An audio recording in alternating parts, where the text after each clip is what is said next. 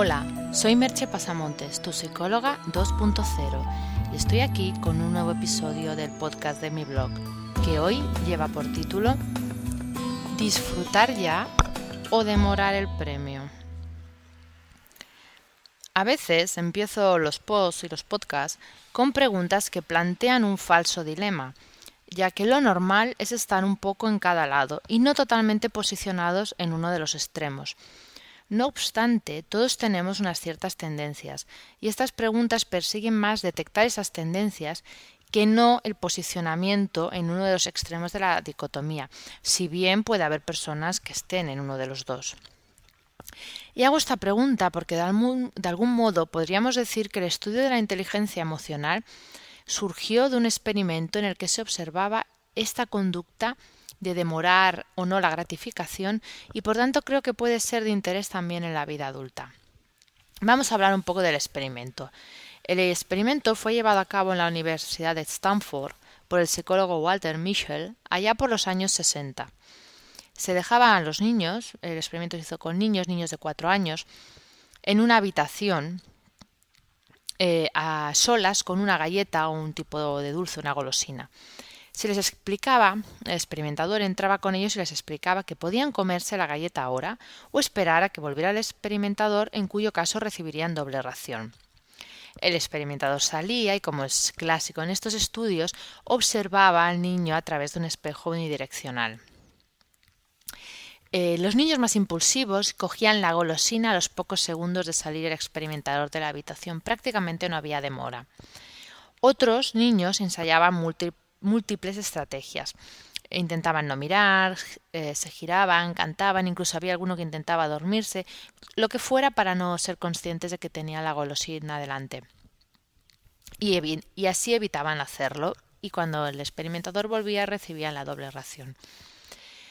Lo más curioso del caso, para los que no conozcáis este experimento, que es bastante conocido, pero puede ser que no os hayáis tropezado con él, es que se hizo un seguimiento longitudinal del estudio y se pudo observar que estos niños menos impulsivos eran adolescentes más competentes, con mayor eficacia personal, más emprendedores y más capaces de afrontar las frustraciones de la vida.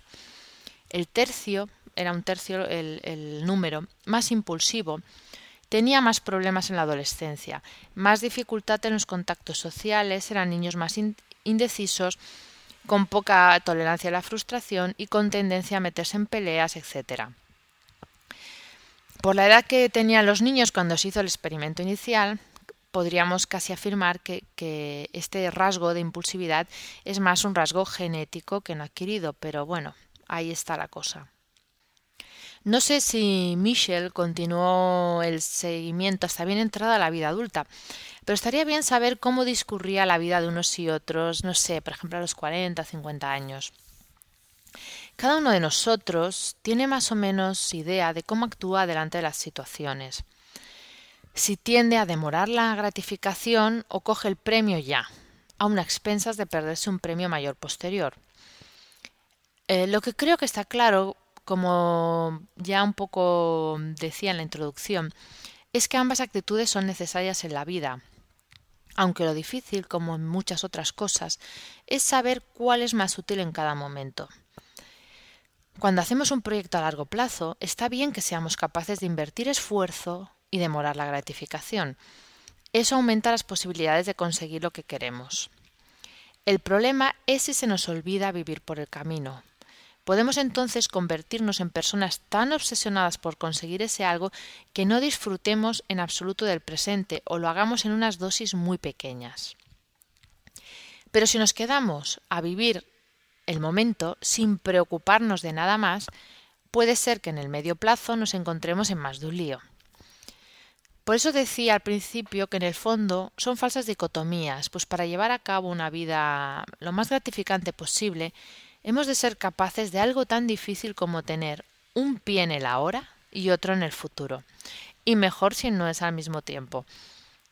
Ser capaces de decidir en qué invertiremos esfuerzo, esperando una mayor recompensa en, en el futuro, como el niño que jugaba o se distraía para no comerse la golosina, y de que disfrutaremos ya mismo, pues está bien como está y no necesita esperas. Quizás una pista para saber cuándo hacer una cosa u otra es que en ese proceso de espera también haya disfrute, lo que hemos hablado tantas veces de entrar en flujo. Por poner un ejemplo, si mi objetivo es ser violinista y además disfruto tocando el violín y aprendiendo cada día un poco más, seguramente estoy bien enfocada. Pero si cada clase es un suplicio, tal vez esté invirtiendo esfuerzos en algo que no merece mucho la pena. Sé que muchos pensaréis, sí, claro, pero es que la mayoría de las cosas no suelen ser tan claras. Y ahí está la gracia, ahí está la vida, en desarrollar esa fina percepción que nos permite darnos cuenta de cuánto porcentaje de cada cosa está presente en cada momento, en cada decisión. Hay que desarrollar esa habilidad de sentir cuándo ese esfuerzo compensa y nos lleva a algo más grande y cuándo es solo esfuerzo, esfuerzo sin más. Y para eso hay que conocerse bien. Repito, hay que conocerse bien, explorar en uno mismo, descubrirse darte cuenta de si estás en un guion de vida que no te corresponde. Conectar con los verdaderos deseos, no los que la sociedad trata que hagas tuyos, o tu familia, o tu pareja incluso, sino con tus verdaderos deseos. Pues no se trata de llegar a viejo y pensar que no hiciste nada con tu vida, pero tampoco de hacerlo habiendo alcanzado grandes proyectos, pero con la sensación de que no tuviste tiempo de vivir. Aunque nuestro cerebro tienda a lo dicotómico, nuestra vida seguramente ha de ser vivida en algún lugar del punto medio, del equilibrio entre los contrarios. Te dejo con un par de preguntas. ¿Qué haces con más frecuencias? ¿Disfrutar ya o demorar el premio? ¿Crees que aciertas? Hasta aquí el podcast de hoy y nos escuchamos en el próximo podcast. Bye bye.